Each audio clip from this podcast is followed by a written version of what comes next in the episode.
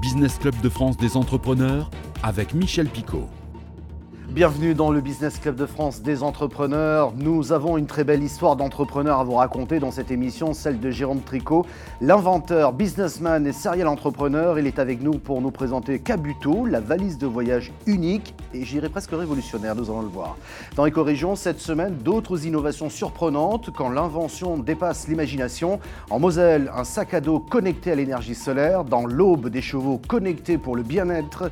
Et près de Toulouse, les premiers urinoirs noirs collectifs. Ils ne sont pas connectés. On n'arrête pas de progrès en tout cas. Et comme euh, chaque semaine, nous serons connectés avec Pierre Pelouzet, le médiateur des entreprises, qui nous parlera de la médiation dans le secteur de la téléphonie. Quand le téléphone ne marche pas dans une entreprise, on fait comment? Soyez les bienvenus. Jean Tricot, Pierre Pelouzet, bonjour. Bonjour. Jean Tricot, la première fois que nous nous sommes rencontrés, juste avant de préparer euh, et de commencer cette émission, je me suis souvenu d'une émission qu'on avait réalisée, c'était à BFM Business, c'était à la radio à l'époque. Euh, à l'époque, vous étiez le dirigeant d'une entreprise qui s'appelait Parfum des Oliviers, du côté de Reims, vous avez créé ça. Voilà, c'est ça. Quelques temps après, je vous réinvite et vous me présentez quelque chose de magique et d'assez révolutionnaire, c'est le Magic Bed. Alors, on connaît tous les lits parapluies qui pèse un âne mort lorsqu'on se déplace chez des amis pour que l'enfant puisse dormir. Ben là, vous vous inventez Magic Bed et c'est un système qui est hyper révolutionnaire. Il se déplie en trois secondes. Bah, comme hein les tentes euh, Decathlon, tout simplement. sauf que c'est là, c'est le premier lit parapluie au monde qui avait la norme euh, lit parapluie. Et ça a fait un carton très vite, euh, c'est parti, puis j'ai cédé mes produits pour faire autre chose. Mais, mais juste une petite parenthèse, sur ce lit, il avait fait euh, un, sujet sur un talk show euh, américain. tout à fait. Ça avait cartonné, mais c'était un truc de... et c'était une... sympa, c'était une aventure très sympa. Et c'était une création française, une invention française. Et la cible étant des parents qui est forcément beaucoup d'affectifs, c'est fabuleux. Et vous revoilà aujourd'hui bah, sur un autre média. J'ai le plaisir de vous accueillir ici même dans le Business Club de France avec une j'ai presque envie de dire que c'est une invention révolutionnaire dans le monde du voyage et notamment de la bagagerie, puisque vous nous avez proposé une valise qui s'appelle Kabuto. On va la tester tout à l'heure parce qu'il faut qu'on vous la montre. Elle est devant nous, mais il faut qu'on vous la montre. Mais qu'est-ce qu'elle a de plus, cette valise, finalement? Son principal atout, c'est que c'est un déstressant. Quand on quitte son appartement ou sa maison, jusqu'au moment où on passe la sécurité à l'aéroport, on est tendu. Donc moi, j'ai essayé d'étudier, d'analyser quels sont tous les passages où il va y avoir un stress. Mm, mm, mm. Alors cette valise, par exemple, bon, elle souffre comme son téléphone. Plus de clés, plus de code, pas d'application. Le fingerprint, comme le téléphone. L'empreinte digitale. Ouais, l'empreinte digitale. Cette valise, euh, elle permet de charger, c'est la première au monde qui charge les ordinateurs. Donc c'est pratique, c'est pas que les téléphones et les, iPads. Les ordinateurs, on charge, donc on cherche, on se précipite pas sur une prise, on peut charger son ordi s'il y a une grève, une panne de latente, un delay, enfin, quoi que ce soit, on, est avec sa valise. Ensuite, elle s'augmente de 50%. Donc ça a l'air pratique, mais c'est pas idiot. On a besoin de ramener un doudou euh, pour sa petite fille ou un échantillon professionnel quand on part. Eh bien, on a sa valise qui est buto, elle s'agrandit de 50% et on n'a qu'une valise en fait, c'est une deux en un. Il y a certaines poussettes comme ça dans le monde des enfants qui font ça, qui sont fantastiques, les mm. poussettes yo-yo. Eh ben, on n'en a plus qu'une. On arrête d'acheter cinq valises. En plus, dans un appartement ou dans une maison, on n'a pas forcément une place gigantesque. Avec la Kebuto, c'est assez pratique. Il y a un élément aussi important qui, moi, m'interpellait beaucoup, c'est quand vous êtes dans la rue au téléphone, vous avez vos petits écouteurs, il y a quelqu'un avec une valise à côté, vous pouvez plus parler parce que ça fait trop de bruit. Alors moi, j'ai mis des vrais pneus, comme sur une voiture, des vrais enjoliveurs, des vrais pneus, et j'ai pris, j'étais à San Francisco, j'ai pris la technologie des skateboards électriques. L'idée, pourquoi dans le skateboard électrique, qu'est-ce qu'on fait? Bon, On essaye de réduire au maximum les frottements. Donc on met des roulements à billes qui sont les meilleurs du monde. Donc ça, ça, n'en finit pas le roulement. Et donc sur la Kabuto, sur toutes les Kabuto, les deux roues, les quatre roues, c'est des roulements à billes de skateboard, on n'entend rien et c'est les vrais pneus. On change les pneus et c'est garanti à vie. Donc il y a un vrai côté, euh, faut pas parler anglais, mais stressless. on, se détend, voilà. On va, quand on part en voyage d'affaires, on n'est pas toujours détendu. C'est pas vrai. Et sans parler de voyage d'affaires, j'ai eu le plaisir d'en tester une, et notamment euh, dans des petites rues, vous savez, sur l'île de Santorin, où il y a des marches partout. Je peux vous dire qu'elle roule, et qu'elle tient, et que la roue n'est pas partie. Hein, voilà. Mais la taille de la roue, c'est la taille d'une marche.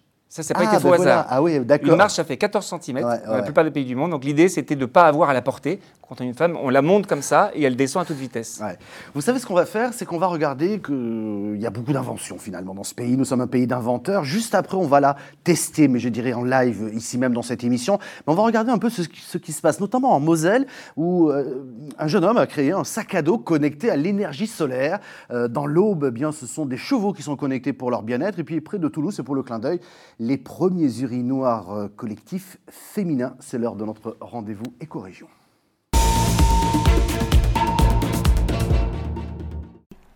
Ce sac à dos solaire, il l'a mis au point avec son ami Jonas.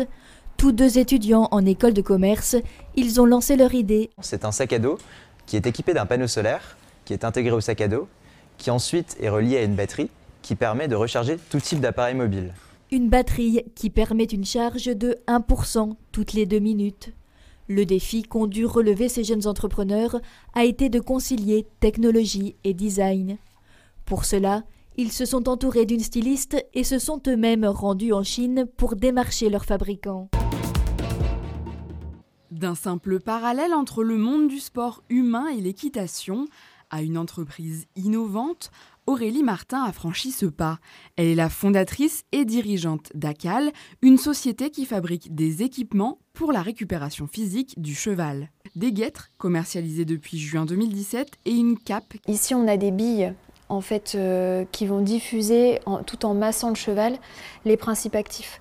Donc ça va se retrouver sur toute cette zone dorsale ici, euh, de chaque côté. Et en fait, euh, le but c'est d'aller décontracter le cheval après l'effort. Cette hélice rose pétard est le premier urinoir collectif féminin, une invention franco-danoise médaillée d'or du concours Lépine 2019.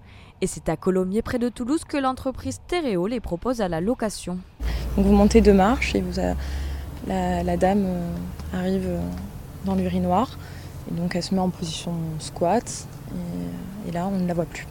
Cette innovation permet d'uriner en toute sécurité. Elle est également écologique car elle n'utilise ni eau ni électricité. Ah, vous venez de le voir, la France est un pays d'inventeurs et nous sommes en compagnie d'un inventeur, Jérôme Tricot, qui a inventé la Cabuto, c'est cette valise révolutionnaire, comme je vous le disais. Euh, nous sommes debout là, Jérôme, pour que vous nous fassiez une démonstration de ces, de ces deux valises et vous nous montriez par exemple en quoi elle est extensible et puis le côté un petit peu connecté de cette valise. Alors, donc cette valise... Euh, la particularité d'avoir qu'une seule valise finalement à la maison. On n'en prend qu'une seule. Donc ici, on a besoin d'un peu de place parce qu'on est à l'aéroport et qu'on veut ramener un petit cadeau. Et on dézippe tout simplement comme ça, et on tire sur la valise, et en deux secondes, je prends 50% de taille. Et je peux remettre évidemment en deux secondes. Donc ça, c'est assez pratique. C'est pas un gadget, c'est une vraie caractéristique. J'ai besoin de place. Du coup, je prends qu'une valise, que ce soit pour 3 jours, 4 jours, 5 jours, 6 jours, une semaine, notamment pour le business, j'en prends qu'une seule. Mm-hmm. Il y a un deuxième élément qui, que je trouve très intéressant pour moi, c'est que tout est fait pour celui qui, part un peu travailler, qui a un ordinateur 12 pouces, 13 pouces, 15 pouces, une tablette, un téléphone. C'est la première valise au monde qui permet de charger son ordinateur. Un téléphone, bien sûr, un iPad, mais son ordinateur. J'ai un délai d'avion, j'ai un retard de train, j'ai 4 heures de poireau. Eh bien non, je suis tranquille, je peux bosser dans mon coin, je suis connecté à ma valise qui a sa batterie et j'ai des prises USB-C partout. Donc ça, c'est assez pratique. Ce qui est assez pratique aussi, c'est qu'on l'ouvre comme son téléphone. Donc plus de clés, plus de code, pas d'application. C'est comme un téléphone, on a un doigt, une empreinte digitale, et voilà, elle s'ouvre. On enregistre jusqu'à 10 empreintes digitales, donc ça permet à toute la famille euh, d'utiliser cette valise.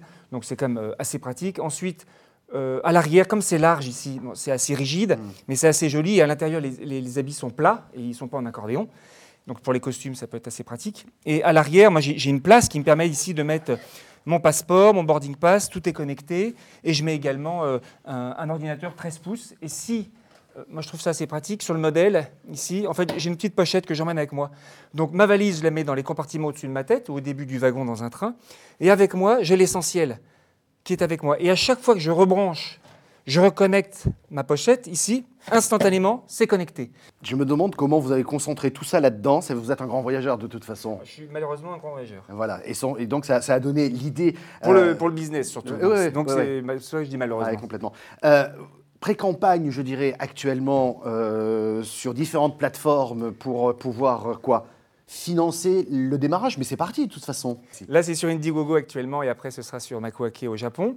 L'idée, c'est c'est de la prévente comme euh, les vins en primeur, mais, mhm. ce n'est pas tant ça pour moi. Ce qui est important pour moi, c'est d'avoir une base de 2000, 3000, 4000 contributeurs, on appelle ça des backers, avec qui on peut échanger. C'est grâce à eux que j'ai euh, euh, réussi peut-être à trouver cette poche amovible. C'est eux qui vont donner des idées et on discute en direct avec le consommateur sans avoir un filtre avec un grand magasin, un grand department store qui va donner ou dicter euh, une certaine conduite. Les idées, elles viennent des inventeurs, mais souvent elles sont complétées, améliorées, transformées grâce à qui? Bah, Nous, les consommateurs.